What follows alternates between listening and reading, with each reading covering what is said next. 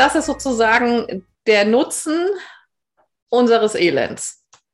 Das ist das, weswegen ich daran festhalte, dass ich nicht von meinem jetzigen Zustand, der ja, wenn ich, wenn ich ganz ehrlich bin, auch nicht ganz so behaglich ist, rüberwechsel zu der, auf die andere Seite, weil da tatsächlich alles komplett andersrum läuft.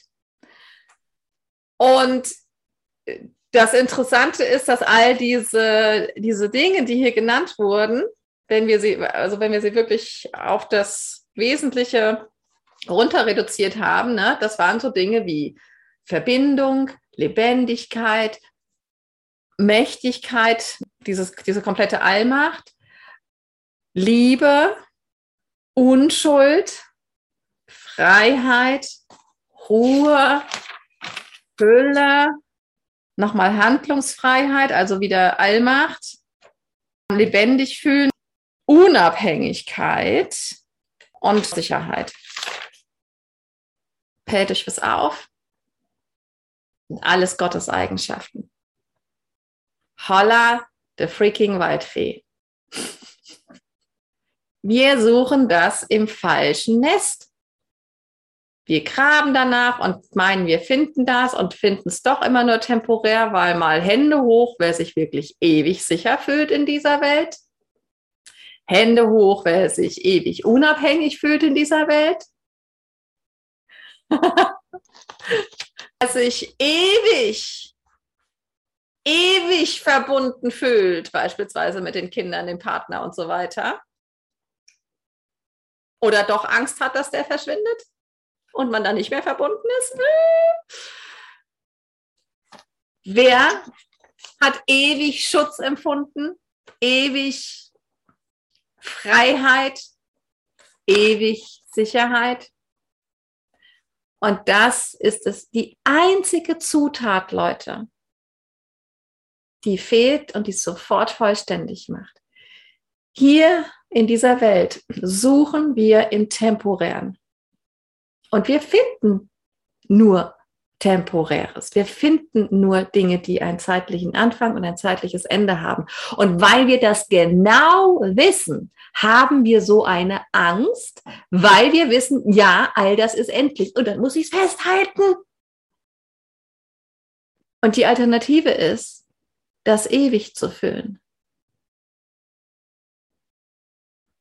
in unvorstellbarem Ausmaß. Und das ist die andere Seite. Wir haben Angst vor dem unvorstellbaren Ausmaß, ja, von all dem.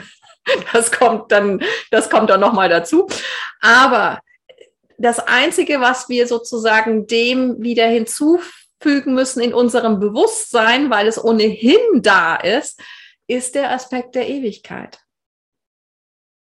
Und den finden wir in der Welt nicht. Aber in unserem Bewusstsein ist es schon verankert. Weil, warum? Weil genau dieses Temporäre es ist, was uns den Schmerz verursacht. Weil es nicht normal ist, weil es nicht wahr ist, verursacht es den Schmerz. Selbst wenn wir etwas haben, fürchten wir den Verlust davon. Richtig? Jederzeit. Wir sind uns nie sicher, dass wir das für ewig haben. Nie. Sei es ein Gegenstand, sei es eine, eine Person, äh, sei es ein, ein Lebensgefühl oder was auch immer. Wir glauben, zumindest von den schönen Dingen, nie, dass sie für ewig sind. Mhm. Interessanterweise glauben wir das sofort von Dingen, die nicht so geil sind. Auch schon bemerkt, ne? wir scheinen da, also wir scheinen komplett plötzlich in diesem ewigen, in dieser ewigen Hölle gefangen zu sein. Das ist interessant. Ja, also die Vorstellung von Ewigkeit im Ego ist Hölle. Das heißt, was du hier willst, ist eigentlich temporäre, nette Zustände und ewige, furchtbare Zustände. Oder? Okay. Also, lasst uns mal Platz dafür machen für die Erleichterung. Ähm, einfach schon mal zumindest rein formal zu sehen, okay, all das, was ich zu verlieren glaube, sind Eigenschaften Gottes, die ich nicht verlieren kann.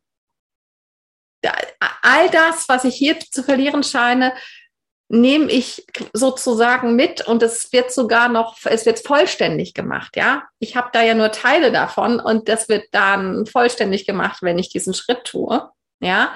Das einfach nur mal so, um, um alles zu beruhigen, dass das, was ich hier zu verlieren scheine, nicht verloren werden kann. Die Qualität davon, das, das ist ja das, was uns hier wirklich am Leben erhält. Ja, die Qualität davon bleibt erhalten. Aber der Punkt ist, wovor wir wirklich Angst haben, ist das, was ja gerade nicht passiert. Ja, Gott kann uns nichts nehmen. Erstens, weil Gott alles ist und wir sozusagen auch nur alles sein können diesbezüglich. Und zweitens ähm, verlangt auch Gott nie etwas von uns. Nie. Ja, das ist kein Wesen, es ist kein Mann mit Bart und so weiter. Ja, und wir entwickeln uns en entsprechend unserer Bereitschaft. Und Gott ist immer nur das erlaubende Feld. Und das kann man mal ganz tief empfangen einfach.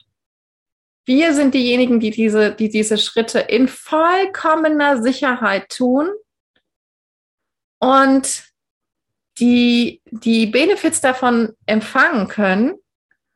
Und wir haben die, wir haben immer die vollkommene Macht in unserem Willen. Und nichts und niemand bestraft uns für irgendwas, was wir hier tun oder verlangt irgendetwas anderes. Aber wir merken einfach selbst daran, ob es uns weh tut oder gut tut, ob wir auf dem richtigen Weg sind oder auf dem falschen. Weil die Wahrheit eben nicht weh tut. Daran können wir sie immer erkennen. Was weh tut, ist, wenn ich nicht mit ihr übereinstimme wie das mit dem Gummiband ne, und der Stange. Ich stimme nicht damit überein und deswegen zieht es jetzt hier an allen Ecken und Enden. Okay, nur das.